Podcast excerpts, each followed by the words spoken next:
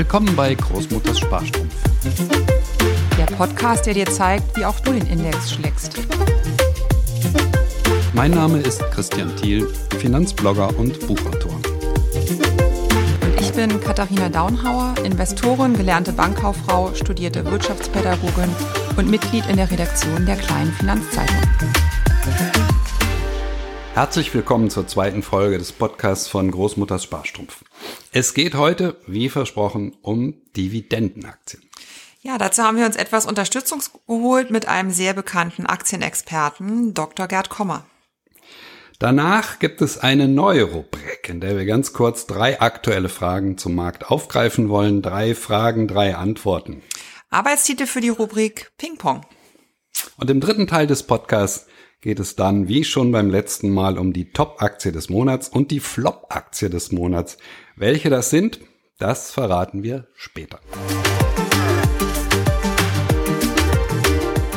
Ja, die Dividendenaktien. Katharina, was ist mit Dividendenaktien? Das ist das Thema da draußen. Es ist der neue Zins. Wir müssen Dividendenaktien kaufen. Damit machen wir ein super Geschäft. Ähm, wir sind nicht ganz so begeistert. Warum eigentlich nicht?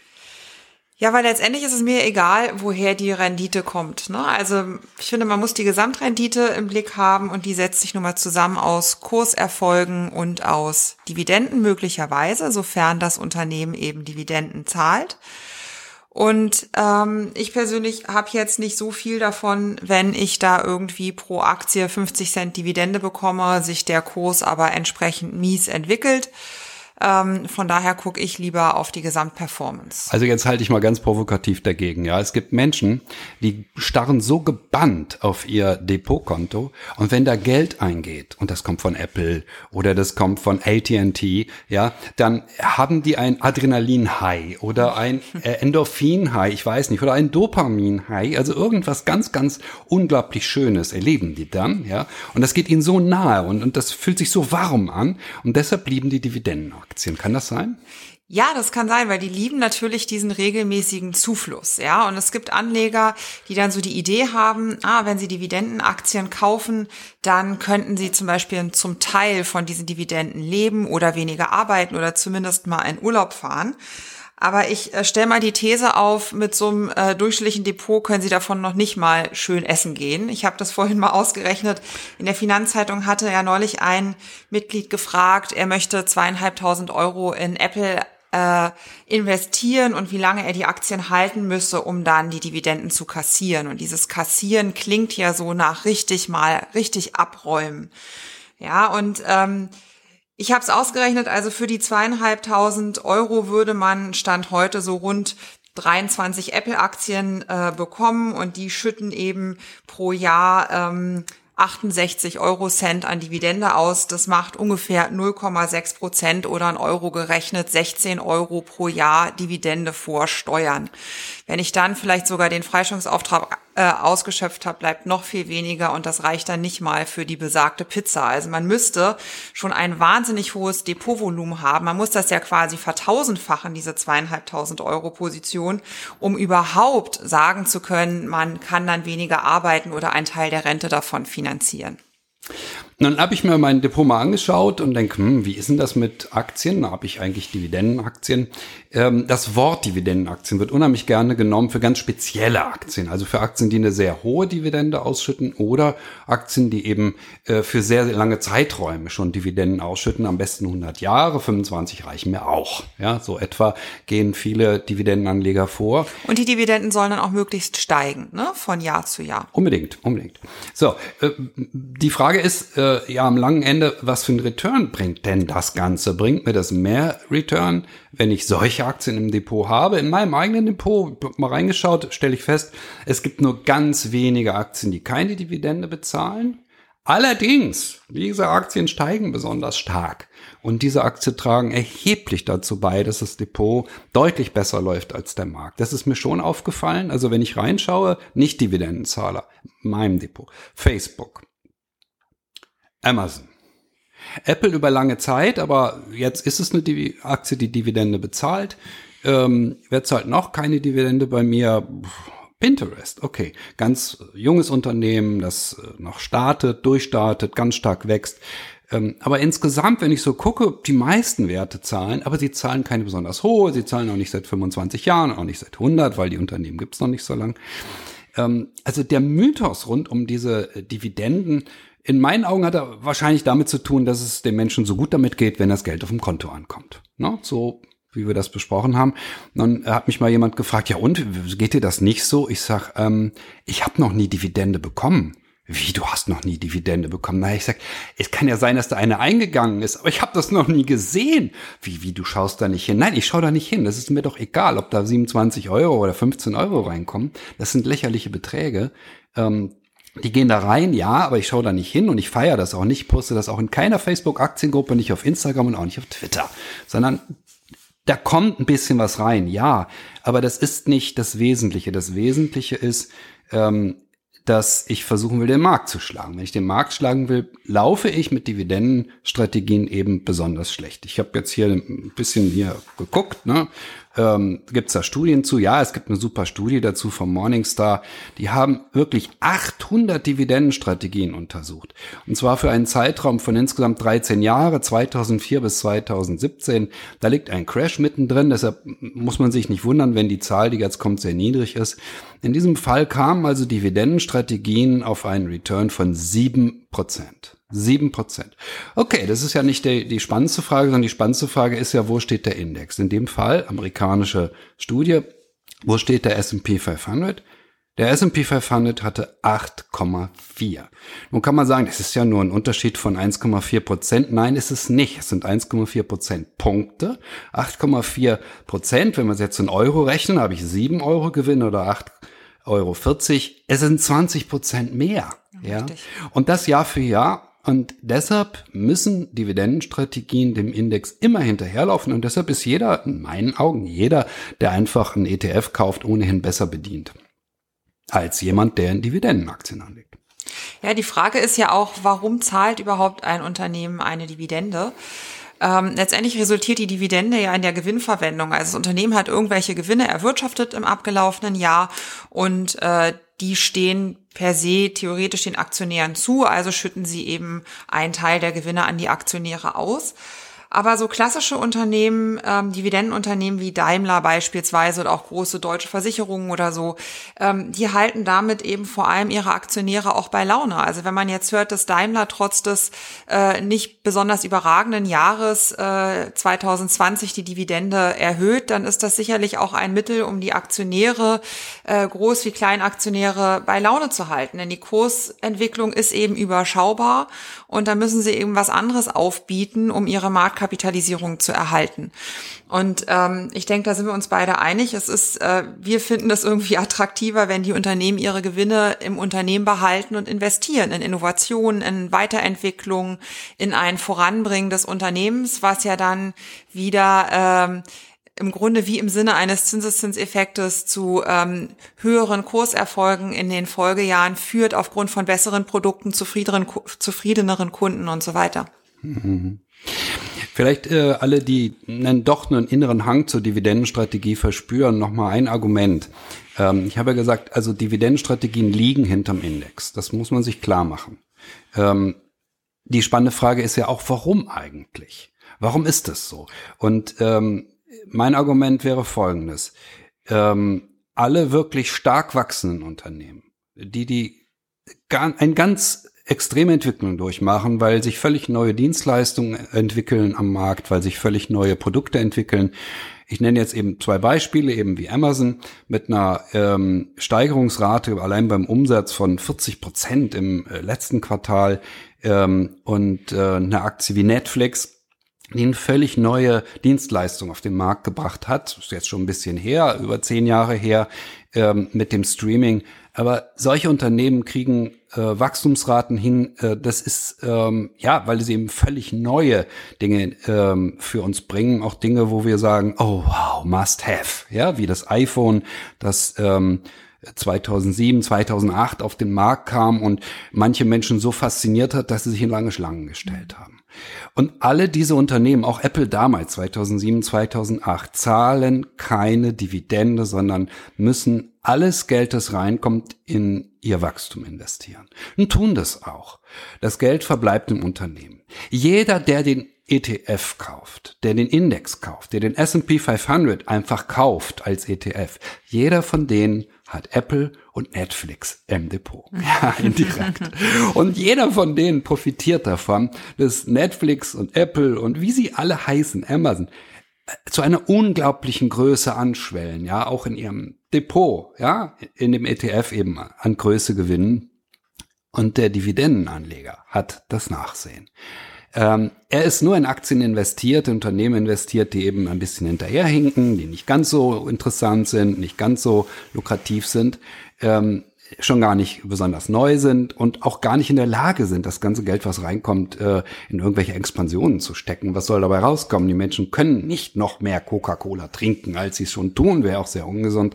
Also ähm, stagnieren eben Umsätze auch mal bei solchen Unternehmen. Das wirklich Verheerende an der Dividendenstrategie, oh, jetzt komme ich zum, zum Blogger-Bashing, aber das ist wirklich peinlich, weil ich bin dafür ja bekannt, dass ich über Kollegen gerne schlecht rede. Ähm, nein, ich rede nicht gerne schlecht, aber es, man muss es eben manchmal tun. Das wirklich Verheerende an Dividendenstrategien ist, dass die Blogger, die diese Strategien vertreten, eben zum Teil ausgesprochen gerne lügen, ähm, wie zum Beispiel der Dividendenstaubsauger also ein Blog, dessen Namen ich natürlich umbenannt habe, damit ich nicht noch mehr Ärger kriege. Aber der Dividendenstaubsauger, der hat dann auf seinen Seiten geschrieben, hey Leute, absolut cool, ich habe 7,5 Prozent Gewinn gemacht letztes Jahr allein aus Dividenden. Das war 2015. Ich habe mir dann mal angeschrieben, ich sage, hey, cool, ja, 7,5 Prozent, das klingt klasse. Kannst du mir mal sagen, ähm, wie sich denn der Kurs der Aktien entwickelt hat? Oh ja, sagt er, das ist für mich ja nicht so wichtig, die sind um 11 Prozent gefallen. Ja, nun kann man ja jeder ganz leicht ausrechnen, was ähm, 7,5 plus und 11 Prozent minus zusammen ergeben. Der Mann hat 3,5 Prozent Verlust gemacht in einem Jahr, in dem Aktien gut gestiegen sind, also um mindestens 10 Prozent. Ähm, das heißt, er vertritt auf seinen Seiten eine Strategie, die dazu führt, dass Menschen dreieinhalb Prozent Verlust machen in einem Jahr, in dem Aktien um zehn Prozent steigen. Und das vertritt er mit, mit glühendem Enthusiasmus, ja. Und das ist der Teil der Dividendenstrategie, den ich nicht nur ähm, nicht verstehe, sondern den ich natürlich auch regelrecht fahrlässig finde. Das ist gemein. Das ist den Menschen gegenüber da draußen einfach schlicht gemein. Sie kann weniger Geld. Ja, das ist tatsächlich, aber ähm, Dividendenstrategie ist eben was, was sowohl Banken gerne verkaufen in irgendwelchen aktiven Fonds. Das ist etwas, was Börsenmedien gerne verkaufen. Ähm, ich habe hier wir waren ja gerade mal auf der Aktionärsseite nochmal, da gibt's dann so Ausgaben wie zwölfmal Zahltag ähm, und das klingt dann irgendwie so toll, aber ähm, letztendlich ist, ist aus, in, aus meiner Sicht diese Dividendenstrategie, wenn man es denn abstellt auf diesen ähm, Cashflow, auf die Liquidität, die man gezahlt bekommt, dann ist das ähm, letztendlich nur was für Leute mit einem riesigen Depotvolumen, wo man dann überhaupt die, äh, die Dividende als messbar wahrnimmt. Ja, weil ob ich nun 16 Euro oder auch 20 oder 30 Euro bekomme ähm, oder nicht, das ist für mich ja im Grunde, das merke ich nicht auf dem Girokonto. Ja, und dann äh, brauche ich diese Strategie überhaupt gar nicht fahren. Also da muss ich schon exorbitant hohe Depotvolumina haben, damit ich wirklich von diesem Cashflow ähm, ja einen Teil meines Lebens bestreiten kann. Und das, glaube ich, hat so der, der normale Privatanleger nicht im Blick, der nebenbei was spart oder der was für die Altersvorsorge anlegt.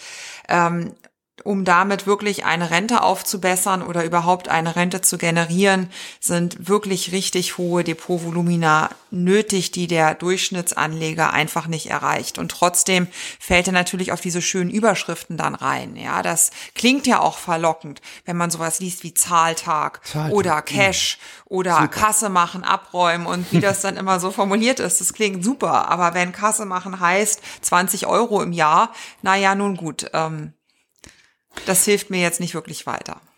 Es gibt ein Argument, das ähm, gerne benutzt wird von äh, Dividendenanlegern und das mir auch immer und immer wieder um die Ohren gehauen wurde mit Aktien, die ich habe. Und das hieß dann, ja, aber warte mal, wenn eine Krise kommt und wenn die Krise kommt, dann laufen meine Aktien ja viel, viel besser. Die, die berühmten Dividendenaktien werden dann äh, fantastisch laufen und du mit deinen Aktien, du wirst ja abstürzen. Ähm, ich habe das deshalb extra mir nochmal angeschaut und habe mir ein paar Charts äh, angeschaut. Und das ist wirklich beeindruckend zu sehen, wie Dividendenaktien in der letzten Krise performt haben. Wenn man jetzt äh, Year over Year, also für zwölf Monate, sich die Charts anschaut. Ich gucke mir Coca-Cola an, eine der berühmtesten Dividendenaktien überhaupt. Ähm, Coca-Cola kommt auf ein Minus von 16 Prozent äh, für die letzten zwölf Monate. Ich gucke mir AT&T an, auch so eine berühmte Dividendenaktie. Was hat sie? 24,6 Prozent Minus. Okay, kann man sagen, ja, die Zeiten waren nicht so gut wahrscheinlich. Nein, das stimmt nicht. Der S&P 500 hat einen Plus von 15,4 Prozent gebracht in der Zeit, denn durch die Krise sind ja auch die ähm, Renditen auf Staatsanleihen sehr, sehr, sehr stark in den Boden gegangen. Die Staaten haben Geld aus, rausgeschmissen ohne Ende, ja, um die Wirtschaft am Laufen zu halten. Und deshalb, der S&P 500 steht ja nahezu auf Allzeithoch. Ähm, 15,4 Prozent plus und eine Aktie wie Coca-Cola 16 Prozent minus. Das ist ein gewaltiger Unterschied. Und das in der Krise. Ich will jetzt nicht sagen, wie Apple abgeschnitten hat. Ich weiß es gar nicht. 60, 70 Prozent plus etwa. Also die Aktien, gut, es war eine besondere Krise. Es war eine Krise, die den Technologiewerten genutzt hat. Das muss man mhm. zugeben. Trotzdem, ähm, der große Bohai, der da gemacht wird, um die angeblich so soliden Dividendenwerte, ähm, hat sich einmal mehr als ein Mythos herausgestellt. Es gibt viele Mythen im Bereich der Aktienanlage. Ich fürchte fast, die meisten haben nur Mythen im Kopf. Ähm, also bestimmte Annahmen, die eben irgendwie in der Gesellschaft zirkulieren, aus welchen Gründen auch immer, aber wenig, wenig wissen.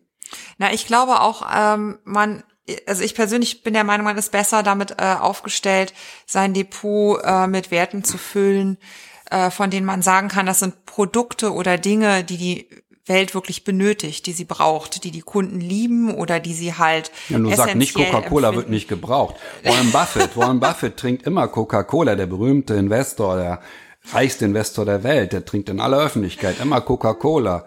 Ja, ähm, also offensichtlich, also, aber man kann das auch anders betrachten. Gerade bei Coca-Cola, also Millennials werden wahrscheinlich weniger Coca-Cola trinken als Warren Buffett. Also von daher ja. könnte man noch argumentieren, Coca-Cola wird sich in den nächsten 10, 20 Jahren wahrscheinlich eher auf dem absteigenden Ast befinden, weil die Menschheit wahrscheinlich schon irgendwann akzeptieren wird, dass ein überhöhter Zuckerkonsum nicht so günstig ist ähm, auch diese ganzen Ölaktien beispielsweise oder diese klassischen Automobilaktien, ähm, die oft Dividenden zahlen, das sind ja auch so Dinge, wo ich mich dann frage, ähm, wie viel Zukunft hat das? Oder man kann das natürlich auch so in die Alltagswelt übertragen. Zum Beispiel Versicherungen sind ja auch oft so klassische Dividendentitel, Allianz oder so. Ähm, natürlich braucht jetzt jeder irgendwie seine bestimmten Versicherungen, aber die Frage ist ja, wie kann denn so eine Allianz zum Beispiel noch wachsen? Also wodurch? Neue Produkte erfinden ist irgendwie schwierig. Jetzt kann man sagen, ja, vielleicht gibt's die Allianz noch nicht in jedem Land der Welt. Das weiß ich jetzt auch nicht genau. Vielleicht haben die noch äh, ein kleines geografisches Potenzial. Aber letztendlich ähm, ist ja da die Frage, die, die können nichts Neues erfinden oder kein neues essentielles Produkt irgendwie auf den Markt bringen ähm, und dadurch groß weiter wachsen. Ja, also wenn die gut sind, erhalten sie sich irgendwie mehr oder weniger ihren Status quo und zahlen daraus dann die Dividende weiter. Aber große Kurssprünge sind wahrscheinlich nicht unbedingt zu erwarten, oder? Wir setzen auf Geschäftsmodelle, das ist ja zu merken, auf zukunftsfähige Geschäftsmodelle. Das ist unser Ansatz, mit dem wir äh, und unseren Depots jeweils äh, den Index schlagen oder versuchen ihn zu schlagen. Das gelingt ja auch nicht immer. Ähm, und nicht darauf, ob eine Aktie eben besonders hohe Dividenden ausschüttet. Ich sage auch immer, wer das nun gar nicht weiß, äh, gibt ja Menschen, die, die wissen nicht so richtig viel über die äh, Geschichte der Börse, ähm, der lese doch mal bei Benjamin Graham nach und Benjamin Graham ist einer der größten sozusagen in diesem Bereich äh, der äh, sicheren Geldanlage. The Intelligent Investor und der hat Anfang der 70er Jahre sein Buch zum letzten Mal überarbeiten können und hat dann festgestellt, ah, hm, dachte, früher war das so. Die wirklich solventen, großen, starken Unternehmen, die schütteten eine ordentliche Dividende aus. Heute die wirklich guten Unternehmen, die mhm. schütten gar keine mehr aus oder sehr wenig. Also wer gute Unternehmen haben wollte, das war schon Ende in den 60ern, Anfang der 70er so, hm, also nur die Unternehmen, ja, die so ein bisschen fußlahm waren, die mussten eben die hohen Dividenden versprechen, damit, wie du vorhin schon gesagt hast, genau. wie bei Daimler, damit die Leute überhaupt noch bei der Stange bleiben und weiterhin die Aktie halten. Ja, das ist ja dann letztendlich auch das, das allerletzte Argument. Wenn der Kurs sich schlecht entwickelt, äh, dann kann ich versuchen, die Leute davon zu überzeugen, dass es sich lohnt aufgrund des regelmäßigen Cashflows. Wir haben versprochen, dass wir uns etwas Unterstützung geholt haben. In München äh, spreche ich jetzt mit Dr. Gerd Kommer. Guten Tag, Herr Kommer. Freut mich, Herr Thiel. Seit Jahren erleben wir diese Hype der Dividendenstrategien. Es gibt Dividendenblocks ohne Ende, die eine besonders gute Geldanlage äh, versprechen. Wie sehen Sie das? Ja, das ist eine interessante Frage. Also Dividenden äh, sind schon immer, also schon immer heißt vor 100 Jahren, vor 200 Jahren im Aktienbereich etwas Wichtiges gewesen. Ganz früher vor dem Zweiten Weltkrieg war es sogar so, dass der Haupt, die Hauptrechtfertigung dafür in Aktien und nicht in viel sicherere Anleihen, viel weniger volatile Anleihen zu investieren, war damals die Aussage, Dividenden sind höher als Zinsen. Also vor dem Zweiten Weltkrieg war das eigentlich die Norm. Dividenden sind höher als Zinsen und das ist ein guter Grund, um in Aktien zu investieren, einfach um mehr laufenden Cashflow zu haben. Und nach dem Zweiten Weltkrieg hat sich dieses Bild oder um etwa äh, den Zweiten Weltkrieg Mitte des 20. Jahrhunderts hat sich das gewandelt. Äh, Dividenden sind strukturell niedriger geworden als äh, Zinsen. Und dann äh, fiel dieses äh, Pro-Argument für Aktien allmählich weg. Heute ist es komplett vergessen. Also kein Mensch äh, würde heute Aktieninvestments deswegen oder damit begründen, dass sie äh, einen höheren Cashflow haben als, ähm, als Zinsen oder als Anleihen, obwohl das jetzt wieder der Fall ist durch die Niedrigzinssituation, die wir seit ein paar Jahren haben. Also äh, schlussendlich wollen Menschen einen, einen, einen laufenden Cashflow sehen. Sie verwechseln äh, Cashflow mit äh, Gesamtrendite. Vielleicht kommen wir darauf später noch zu sprechen. Das ist so ein Schlüsselaspekt. Und äh, eigentlich ist das ein urmenschliche, äh, urmenschliches äh, Phänomen. Ist das nicht auch einfach durch diesen Crash im Jahr 2000 mit ausgelöst worden? Bis dahin galten Wachstumsaktien ja eher als angesagt. Ja, ich glaube schon. Ne? Also, wie Sie sagen, ne? äh, bis zum Beginn und sozusagen Ende des äh, Dotcom-Crash, äh, formal endete der sozusagen zu, äh, Anfang 2003 äh, erreichte der, der Technologieaktienmarkt seinen Tiefpunkt. Ähm, bis dahin war sich eigentlich die Aktien-Community, wenn man das ein bisschen vereinfacht darstellen möchte, einig, ja, entscheidend ist die Gesamtrendite und Kursrenditen sind sowieso viel wichtiger und höher als Dividendenrenditen. Also Dividenden spielen keine so große Rolle. Dann kam der Dotcom-Crash, der Technologie-Crash und es gab keine Kursrenditen mehr, beziehungsweise nur noch negative Kursrenditen und plö plötzlich wurden Dividendenrenditen wieder wichtig oder erstmal sozusagen seit 20, 30 Jahren wieder sehr wichtig. Und diese Vorstellung hat sich zumindest bei einem großen Teil, nicht äh, bei allen Privatanlegern, aber bei einem nennenswerten Teil der Privatanleger-Community gehalten. Dividenden sind sozusagen der neue Zins, die brauche ich immer und eine Dividende, die ist sicher, die habe ich sofort. Kursgewinne sind unsicher, da weiß ich nicht, ob ich die tatsächlich haben werde und so weiter. Ein bisschen wirkt es auch wie eine Mode, so wie andere Moden auch, Japan-Aktien und jetzt eben Dividendenaristokraten. Ja, also der, der Investmentmarkt läuft durch Moden. Äh, das ist ohne Zweifel so. Künstliche Intelligenz oder irgendwann mal war es vor 20 Jahren UMTS und dann war es die Silver Economy oder äh, Wasserversorgung oder was auch immer äh, die Mode gerade ist. Und Dividenden sind eine anhaltende Mode. Das ist jetzt keine ganz neue Mode, Mode aber äh, letztlich eine Mode, die, wie erwähnt, äh, vor 20 Jahren nicht existierte in der Form. Und äh, sie sind schlussendlich, also die Liebe zur, zur Dividende basiert meines Erachtens schlussendlich auf einem Denkfehler. Und dieser Denkfehler ist äh, die Verwechslung der Gesamtrendite, Entschuldigung, die Gesamtrendite ist das, was ein, ähm, ein Anleger anstreben sollte und maximieren sollte mit der Ausschüttungsrendite. Dividenden sind Ausschüttungsrendite, das ist eine, ein, eine Teilkomponente der Gesamtrendite. Ähm, und äh, mein, mein Ziel als rationaler Anleger, mit Betonung auf rationaler Anleger, äh, sollte sein, die Gesamtrendite relativ zu einem Risiko natürlich äh, zu optimieren, zu maximieren und nicht eine Teilkomponente der Gesamtrendite, nämlich Dividenden. Herzlichen Dank, Herr Dr. Kommer. Gerne. So, Dr. Kommer muss man nun wirklich nicht unbedingt jedem vorstellen, das ist uns schon klar. Trotzdem wollen wir ein paar Worte darüber verlieren. Wir haben im Vorgespräch festgestellt, ähm, Katharina, du bist großer Fan seiner Texte auf seinem Blog. Genau. Ähm, er hat wirklich äh, immer sehr tief äh, recherchierte und äh, ausgefeilte Texte zu verschiedenen Themen.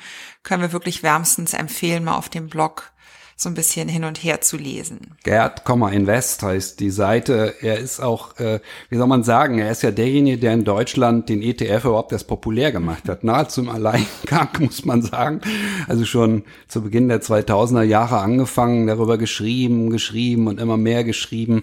Äh, es gibt tolle Bücher von ihm. Ich habe jetzt eins hier äh, auch in der Hand. Ähm, wir haben ja noch immer keine Rubrik, keine offizielle Rubrik, der mhm. Buchtipp äh, des Monats, aber inoffiziell gibt es die ja ja, wir wollen jedes Mal auch ein bisschen Bücher empfehlen. Äh, wir der Überzeugung sind, nur wer liest, der wird wirklich klug.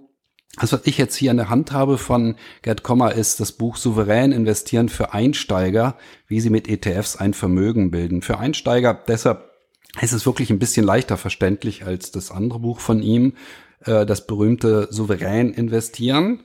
Ähm, und äh, in diesem Buch, also man findet eine Fülle von Informationen, ist alles immer sehr, sehr rational. Man findet Berechnungen eben auch über lange, lange Zeiträume. Ich sag mal nur mal ein Beispiel, die Leute sagen dann, ja, aber Gold ist doch so gut gelaufen. Ich sag, wie Gold ist gut gelaufen? Wie weit schaust du denn zurück? Na ja, von 2001 bis 2011 ist Gold gestiegen. Ja, ja, ist ja okay. Sag ich, okay, guck dir mal die Zahlen ähm, an, sagen wir mal seit 1975 und rechne die Inflation raus. Und solche Zahlen finden sich dann mhm. in dem Buch und dann kommt Gold, ich habe es jetzt gerade vor mir, auf 1,2 Prozent pro Jahr ist es gestiegen, tatsächlich seit 1975. Ähm, und Gerd Kommer weiß dann auch so schicke Sachen wie das Gold inflationsbereinigt seit dem Jahr 1981, also seit genau 40 Jahren es nicht geschafft hat, ein neues Hoch zu haben. Alle diese äh, Fakten findet man in diesem Buch. Also wer ein äh, wirklich guter Investor, eine gute Investorin werden will, ähm, ich kann nur sagen, lesen erreicht Stellen im Gehirn, an die auch Podcasts vielleicht nicht noch nicht erreichen und Videos schon gar nicht. Ähm, und wem das noch immer nicht reicht, der hat eine weitere Möglichkeit. Äh, es gibt ja auch so was Schönes wie Geldseminare, habe ich gehört. Also äh, noch eine kleine Werbung und jetzt in eigener Sache. Im April und im Mai gibt es jeweils ein Geldseminar von Großmutter Sparstrumpf. Im April ist auch Katharina mit dabei. Ähm, ansonsten ähm, auch Marcel Neidl aus Düsseldorf, ähm, sowohl im April als auch im Mai. Im Mai das Seminar ist in Düsseldorf, zum ersten Mal in Düsseldorf. Wir haben gerade einen größeren Raum mieten müssen, ähm, weil wir schon einige Anmeldungen hatten und es doch ein bisschen größer wird. Und haben wir so einen riesigen Raum mit einer schönen Terrasse und einem riesigen Luftfilter, was man in diesen Zeiten ja auch noch brauchen kann. Ähm, und ähm, ja, wer Interesse hat, kann sich gerne anmelden ähm, oder weitere Informationen dazu finden auf den Seiten von Großmutter Sparstrumpf. Da gibt's oben so einen Button, da geht's zum Geldseminar.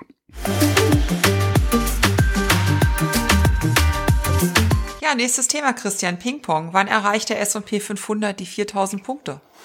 Okay, okay, okay. Ich bin fürs Rechnen zuständig. Also, ich sag mal so, er hat ungefähr drei, vier Tage gebraucht im Februar, um 100 Punkte zu steigen. Äh, der Logik nach hätte er also schon lange äh, die 4000 haben müssen. Nein, Spaß beiseite. Es ist ja so, ähm, diese, diese Indexe, die machen ja wirklich, was sie wollen. Die steigen drei, vier Tage ganz extrem und dann machen sie erstmal drei, vier Wochen nichts mehr. Ja, aber beim bisherigen Tempo der Entwicklung. Also so etwa 100 Punkte im Monat ist völlig logisch, wann ähm, wir die 4000 sehen werden. Wir stehen jetzt bei Schlusskurs Freitag, so wir 3, etwa 3900 stehen wir im Moment.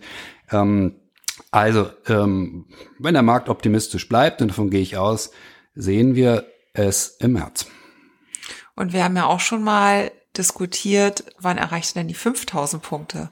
Und das weiß ich nicht. Äh, ich vermute, du weißt es, Katharina. Nicht. Wir wissen das natürlich beide nicht, aber wir haben schon mal hin und her gerechnet, wenn der Markt optimistisch bleibt und da Biden sein zweites ähm, großes Konjunkturpaket im Dezember verhandelt, könnte das vielleicht ungefähr so Richtung Jahresende der Fall sein, muss aber nicht. Es kann auch alles ganz anders kommen. Mm, sagen wir mal Jahresende äh, 22. Ähm, also ein bisschen länger wird's brauchen. Ähm, denn ähm, man muss sich mal klar machen, von jetzigen Stand aus sind das gerade mal 25 Prozent Wachstum bis 5000. Die Leute haben immer so eine Ehrfurcht vor diesen Zahlen. Oh, 5000. Aber 5000 kommt aber doch der Crash, oder? Nein, das kann passieren. Das kann jederzeit passieren. Ähm, also wir werden die 5000 vermutlich äh, bis Ende 22 sehen.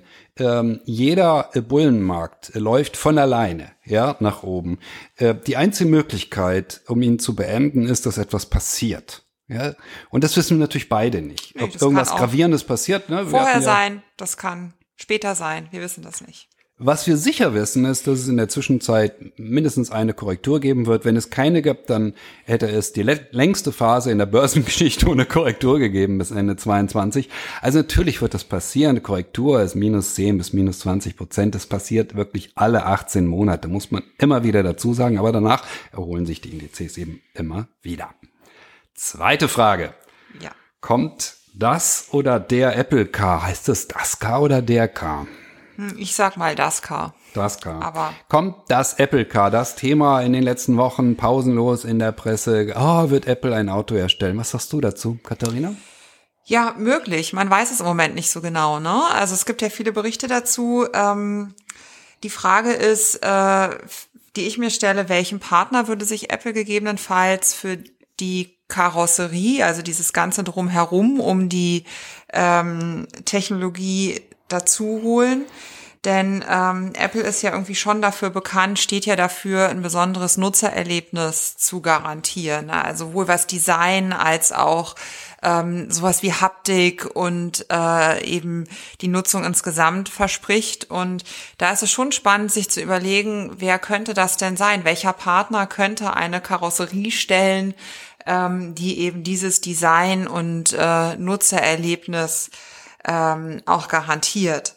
Mm, wenn sie es machen, werden sie es wahrscheinlich richtig gut machen, wie üblich. Und ja. richtig viel Geld verdienen. Ja, das auch. Ich komme jetzt mal zur Geldseite. Also ähm, die Strategie von Apple ist eigentlich ziemlich klar mittlerweile. Sie werden mit 100.000 Stück im Jahr starten und die Nachfrage wird so groß sein, dass sie keine Probleme haben, 100.000 Stück in den Markt zu tun und auf der ähm, Produktionsseite auch keine Probleme haben. Das wird dann bis 500.000 hochgefahren. Das alles ist ein Rundungsfehler in der Bilanz von Apple. Also sowohl 100.000 ist ein Rundungsfehler, weil dann machen sie ein bisschen Gewinn, aber das ist lächerlich. 500.000 immer noch, also ist nun immer nicht relevant.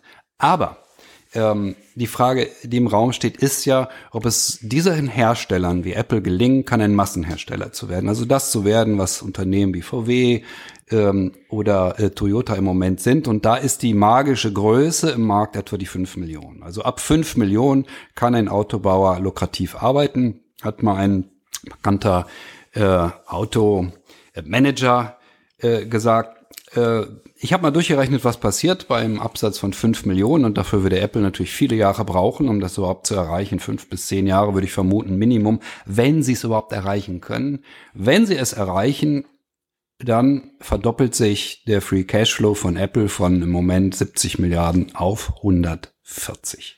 Ja, ist eine Wahnsinnsgröße.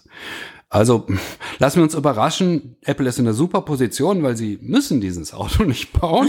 Sie können, sie können bei 100.000 aufhören, es zu bauen oder sie müssen nicht weiter erhöhen, weil sie sagen, ach, das bringt uns nichts, wir haben hier keine hohen Margen. Sie sind in einer ganz entspannten Position. Wer in keiner entspannten Position ist, es lässt sich jetzt leicht sagen, äh, die Firmen heißen BMW, VW, Daimler, General Motors und so weiter und so weiter. Genau, bringt uns auch gleich zu der nächsten Frage. Äh, befinden sich denn die EV-Aktien, die Electric Vehicle-Aktien in einem Hype, Christian? Nun habe ich so geschwärmt von EVs äh, und dem EV-Chancen äh, von Apple, aber äh, man muss in der Tat warnen, äh, wenn man Aktien sieht wie Nikola, ähm, die wahnsinnig schon abgestürzt ist, ähm, vorher unglaublich hochgehypt wurde im Markt, Ähm, Im Moment kann man ganz klar sagen, es erscheinen etwa fünf bis zehn neue Firmen im Monat auf dem Markt, die sagen, sie werden das neue Tesla ähm, oder vielleicht das neue Apple. Also unglaublich. Das sind Zahlen, das ist natürlich vollständig unrealistisch. Die können nicht alle erfolgreich werden. Das ist ja, nicht möglich. Man muss sich ja auch an der Stelle überlegen, was die aufzuholen haben. Ja, also wenn, wenn du, du vergleichst das jetzt gerade mit Tesla, äh, die ja schon sehr, sehr lange am Markt sind und auch äh, durch schlechte Phasen durchgegangen sind. Ähm, also wenn jetzt so ein junges Unternehmen an den Markt kommt, müssen die ja erstmal diesen ganzen Wissensvorsprung, äh, die ganze, diesen ganzen Ingenieursvorsprung äh, von Tesla als Beispiel aufholen. Da fragt man sich schon, woher soll das kommen? Warum haben die plötzlich die Ingenieure, die, äh, die, die das Wissen um Batterien und so weiter, dass sie das auf einmal genauso gut oder vielleicht sogar besser machen als Tesla. Ja, merkt schon, wir sind da ausgesprochen reserviert, um nicht zu sagen, also hier werden Privatanlegerinnen und Anleger sehr, sehr viel Geld verlieren, wie immer in solchen Hypes. Ähm, es hat es im Automobilbau ja genauso gegeben. Als äh, der Automobilbau loslegte, ähm, Warren Buffett hat es mal so schön äh, gemacht mit, mit einer Liste, die er hochgeschwenkt hat. Hier, die Liste der 2000 Firmen, die alle Automobile herstellen wollten in den letzten, also in den ersten Jahrzehnten des Automobilbaus in den USA. 2000.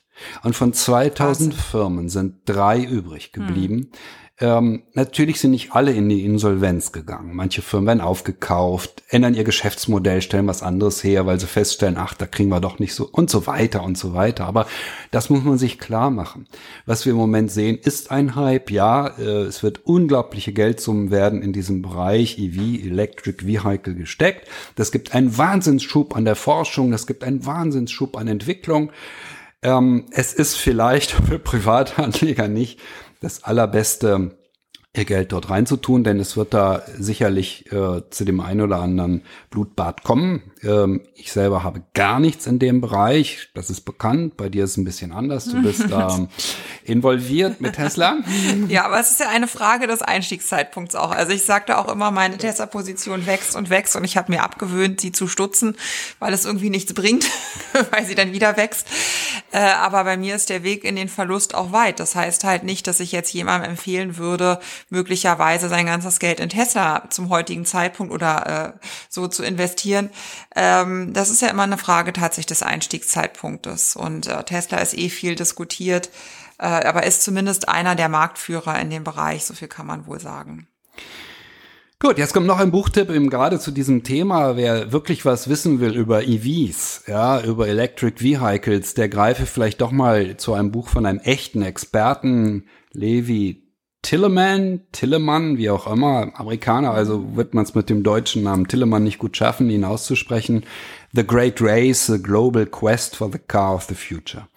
Ähm, das ist insofern ein ganz bemerkenswertes Buch, als es jetzt schon sechs Jahre alt ist, also 2015 rausgekommen und diesen Bereich sehr gut beschreibt und auch extrem gut beschreibt, das zentrale Element des Kampfes um den Car of the Future. Und das ist nicht der Kampf ähm, per se nur einfach ähm, das Silicon Valley äh, gegen das Establishment des Automobilbaus, sondern das ist ein Kampf zwischen verschiedenen Nationen. Das Automobil ist eine nationale Identitätsfrage. Das ist es in Japan. Haben wir eine Automobilindustrie, die relevant ist. Das ist es in China, das ist in den USA, das ist in Europa und in Deutschland natürlich sowieso. Ja. ja, Deutschland ist in Europa die Nation, die sich am stärksten über den Automobilbau definiert. Und dieser Kampf äh, ist so beinhart, dass es an sich schon sich regelrecht ähm, verbietet, so eine Aktie zu kaufen, weil je stärker der Kampf ist, je stärker die Konkurrenz ist und je stärker die diese nationalen Interessen sind, desto wahrscheinlicher ist es, ähm, dass äh, eben auf der preislichen Seite, also kann das ein lukrativer Markt werden, bei dem hohe Gewinne eingefahren werden, dass auf der preislichen Seite nicht viel zu machen ist.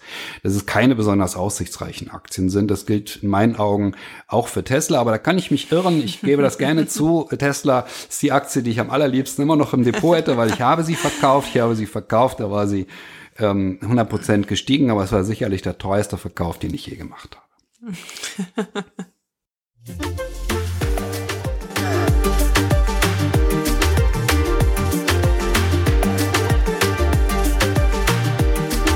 willkommen zu unserem dritten Thema. Katharina, jetzt ja, wird so richtig jetzt spannend. spannend. Jetzt äh, ich habe hab auch heute schon Facebook äh, gecheckt.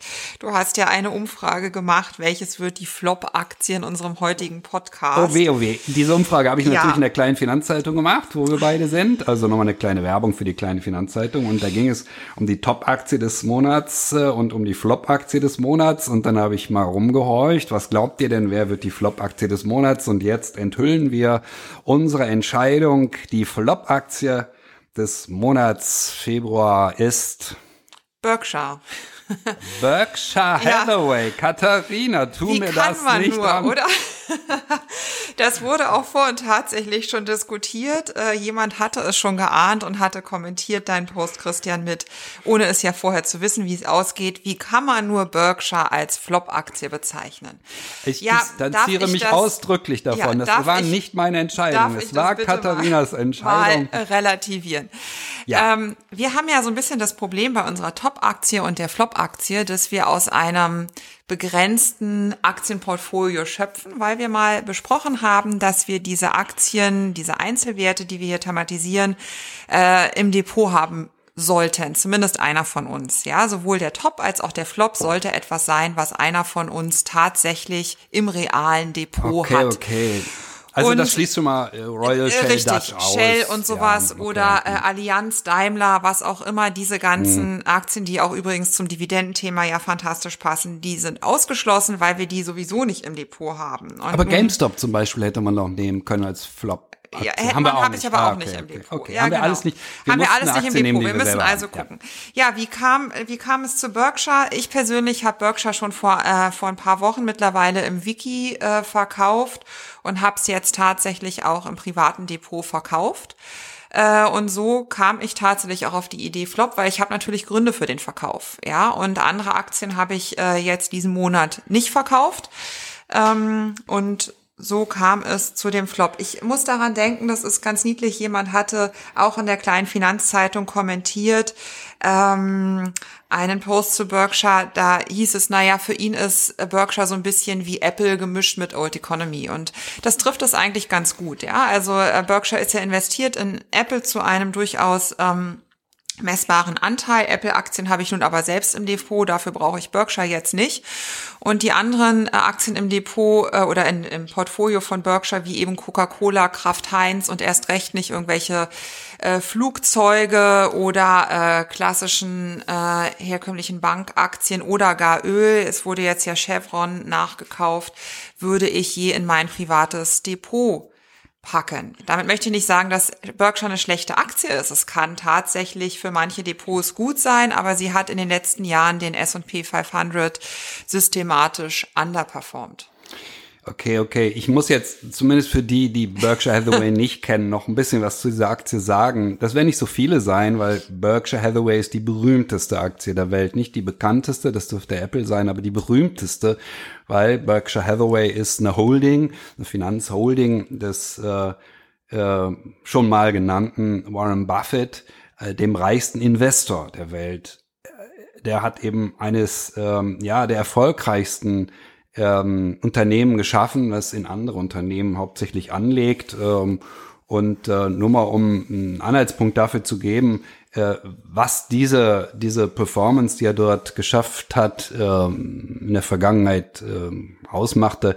Ähm, wenn man sich also Zahlen anschaut äh, aus den ersten Jahrzehnten von Berkshire, Berkshire existiert in dieser Form als, als Holding jetzt seit 1965 ähm, da haben sie nur 49 Prozent plus gemacht, was natürlich lächerlich ist für einen Warren Buffett. Danach kommen wir irgendwann 77 Prozent und nochmal 80, aber der Gipfel war sicherlich 1976 mit 129 Prozent plus. Dann kommt nochmal 102 und 1985 93 Prozent plus. Also der junge Warren Buffett war ein Investitionsgenie. Es ist ja sicherlich heute noch nur, hm, der hat heute einfach äh, hunderte von Milliarden zu bewegen. Ich glaube, im Moment liegen 130 Milliarden in Cash bei ihm, die er nicht untergebracht kriegt ähm, über die ganzen Jahre, diese vielen, vielen Jahre seit 1965, kommt Berkshire äh, auf eine Performance von über 20 Prozent pro Jahr im Durchschnitt, während der S&P 500 eben mit Dividenden eingerechnet auf ziemlich genau zehn Prozent kommt. Das ist jetzt der Stand äh,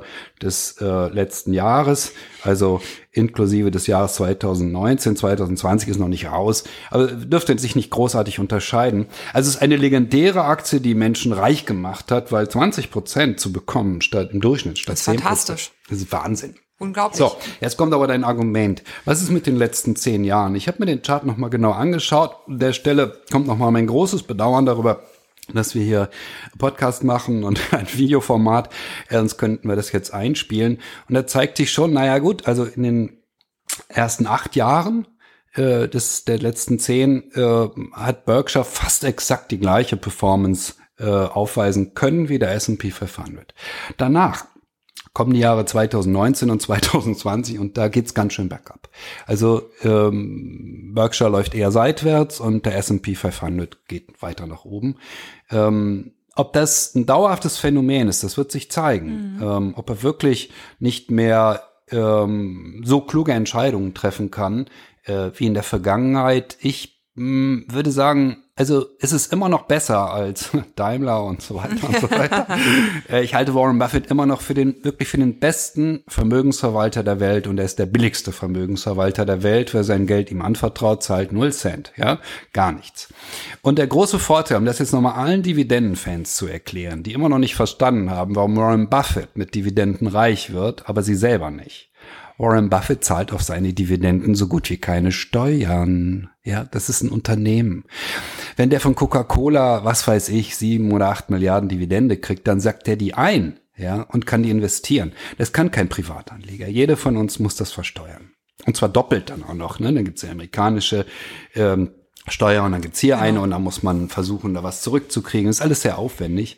Also, ähm, Berkshire ähm, ist ein durchschnittlich laufendes Investment, wer den Index schlagen will.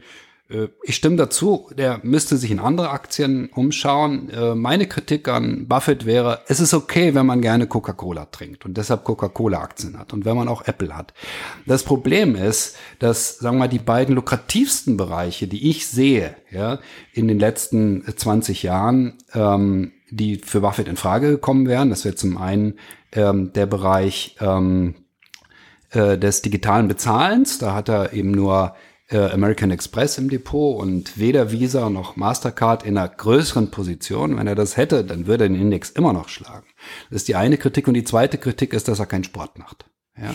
Weil Buffett keinen Sport macht, sondern lieber ähm, Hamburger isst oder sind es Cheeseburger, ich habe es vergessen, er hat er auch keine Sportaktien. Und äh, Sportaktien sind nun mal in den letzten, ja, 30 Jahren äh, performen den Markt auch deutlich aus. Und ähm, in dem Bereich ist er sozusagen gar nicht aktiv. Und ähm, ja, wenn Privatanleger das anders machen, dann ähm, haben sie eine gute Chance, den Markt zu schlagen, während während der berühmte Warren Buffett das im Moment jedenfalls nicht mehr schafft. Genau, also es bleibt zu relativieren, das ist jetzt nicht das Schlechteste, was man als Anlage haben Überhaupt kann. nicht. Keinesfalls. Überhaupt nicht. Ähm, aber es ist halt eine Frage der Perspektive. Zu Buffett muss man vielleicht noch sagen, also der Mann hat in seinem Leben unglaublich viele Fehler gemacht, gar keine Frage, aber hat eben unglaublich vieles auch richtig gemacht. Ähm, den größten Fehler, ähm, den er meines Wissens jemals gemacht hat, äh, war der Kauf ähm, der, Te einer Textilfabrik in, in New Bedford, ähm, die im Jahr 1888 gegründet wurde. Diese Textilfabrik hieß Berkshire Hathaway. und diese Textilfabrik wurde später dann zu der Holding, die wir heute kennen. Äh, Eine Textilfabrik zu kaufen Mitte der 60er Jahre war eine ausgesprochen unkluge Idee. Ähm, und das deshalb, weil äh, die Textilwirtschaft äh, in den USA ohnehin im Abschwung war, denn äh, Textilien wurden mehr und mehr in Asien hergestellt. Und der zweite Grund ist ein ganz, ganz profaner Grund, auf den man erstmal kommen muss. Der Grund, warum Textilien im Norden der USA produziert wurden und nicht im Süden, wo die Baumwolle angebaut wurde, war, dass man ähm, diese, diesen technischen Prozess des Webens ähm, unter der Hitze des Südens einfach nicht durchführen konnte. Und als dann die Klimaanlage kam und große Fabriken auch mit Klimaanlagen betrieben werden konnten, wurde es natürlich doch ein bisschen kompliziert, die Baumwolle immer aus dem Süden in den Norden zu schärfen, dort zu weben. Ähm, und dann äh, die äh, Produkte auf den Markt zu bringen. Und dazu kam eben Asien. Ähm, Berkshire wurde in, im Kern, also der ganze Kern von Berkshire, die ganze Textilfirma wurde nach und nach abgewickelt und es blieb übrig für Buffett eben. Diese Holding, in die er dann alles konzentriert hat, alle seine ähm, äh, Aktienholdings und auch alle ähm, Firmen, die er komplett besitzt, ähm, die es ja auch noch gibt. Ähm, ich traue ihm zu, dass er den einen oder anderen sehr klugen Schachzug noch machen wird. Er ist jetzt 90 Jahre alt. Ich gebe ihm noch mindestens 15 Jahre, in denen er uns begleiten wird. Und ähm, ich hoffe, er hat noch so viele Jahre und wir werden noch beobachten können, was er in dieser Zeit alles macht. Das war der Flop. Der Top. Die Wohlfühlwelt, Christian. Was macht die, die Wohlfühlwelt? Wir müssen jetzt mal wirklich zeigen, welche Aktien den Markt schlagen. Was haben wir denn? Oh, wir hatten so viel Ärger beim letzten Mal. Da haben wir nämlich gesagt, der Flop des Monats Januar wäre Facebook gewesen. Und da gab's ja Leute, die waren der Meinung, also wie wir nur so ein Sakrileg begehen können und Facebook hier so schlecht machen können. Ähm, wir haben das aber durchgehalten. Ähm, ich habe auch mal einen Chart mitgebracht. Ja, das gibt dann auch die Überleitung zu unserer Top-Aktie. Also, es ist ja so, es geht ja nicht darum, dass wir hier sagen, Aktien sind per se schlecht. Das haben wir jetzt bei Berkshire Hathaway ja auch gesagt. Besser als vieles andere. Aber ich meine, auch Geld Facebook ist äh, besser als vieles andere. Ne? Vieles Gleiches Äh, Spiel letzte, Mal abgesehen von dem negativen Newsflow, den schönes Wort, das ja. du in der letzten Folge geprägt hast oder gesagt hast, ähm, den man bei anderen Unternehmen nicht findet. Aber ich sage jetzt mal, ich habe jetzt einen schönen, zwei schöne Charts vor mir. Ich habe jetzt geguckt, was hat denn unser Top, äh, unser Flop-Wert äh, in der Zwischenzeit gemacht. Unser Flop-Wert Facebook ist in der Zwischenzeit um 7,7 Prozent gestiegen. Ähm, spricht das gegen uns? Na, nicht so richtig, weil wir haben ja unser Geld umgeschichtet, du wie ich auch. Ähm, und zwar in den Top-Wert des Monats und das ist Pinterest. Und Pinterest ist in der Zwischenzeit nicht um 7,7 Prozent gestiegen, sondern um 25,8. Ja, da fragt sich, was ist denn eigentlich das Interessante an Pinterest? Die fangen ja, die sind eben noch viel, viel kleiner und viele fragen sich auch nach, womit machen die denn überhaupt ihr Geld? Womit wollen die überhaupt Einkünfte erzielen, Cashflow erzielen? Tendenziell sind das zum Beispiel Werbeeinkünfte, die sie generieren können. Also sie fangen ja langsam an, so ihre Inhalte zu monetarisieren.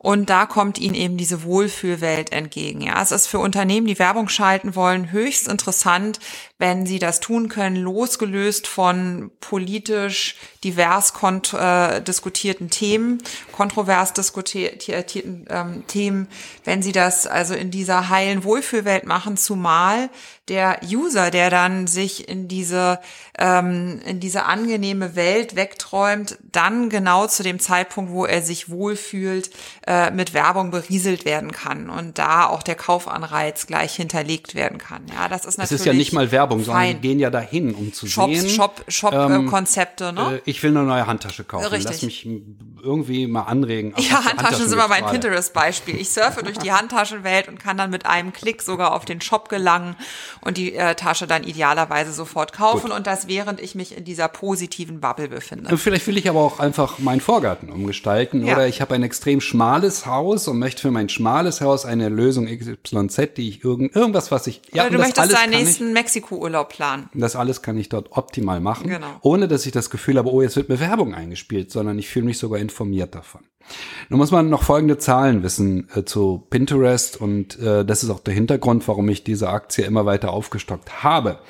Ähm, etwa 80 Prozent aller Frauen, wir reden jetzt von Frauen, ja, zwischen amerikanischen Frauen mhm. zwischen dem 20. und 60. Lebensjahr sind auf Pinterest. Und die entscheiden nun mal, ob der Vorgarten umgestaltet wird und nicht ihr Ehemann. Und schon gar nicht entscheiden die Ehemänner darüber, was da so genau gekauft wird. Ja, Das ist eben traditionell so, dass das ähm, die Frauen entscheiden.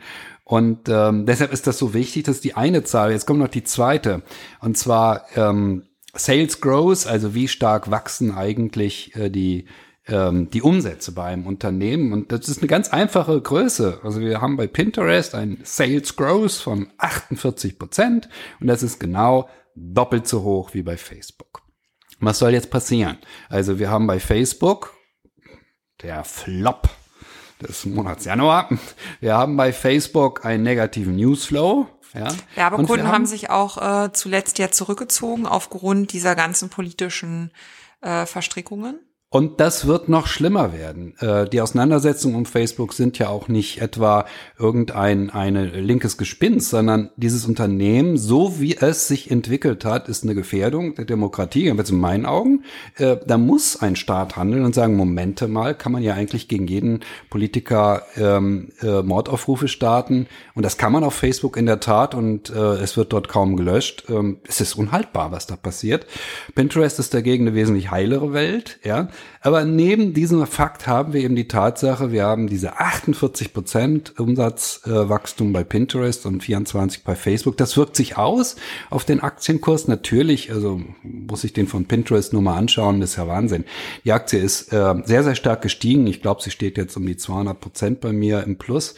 Ähm, um das noch zu erläutern, ich habe sie dreimal gekauft, wenn ich mich richtig erinnere. Ich habe sie zum ersten Mal gekauft beim IPO, also ähm, als die Aktie überhaupt rauskam, ähm, ähm, das habe ich noch nie gemacht, dass ich eine Aktie, die gerade gerade in den Handel geht, äh, schon kaufe.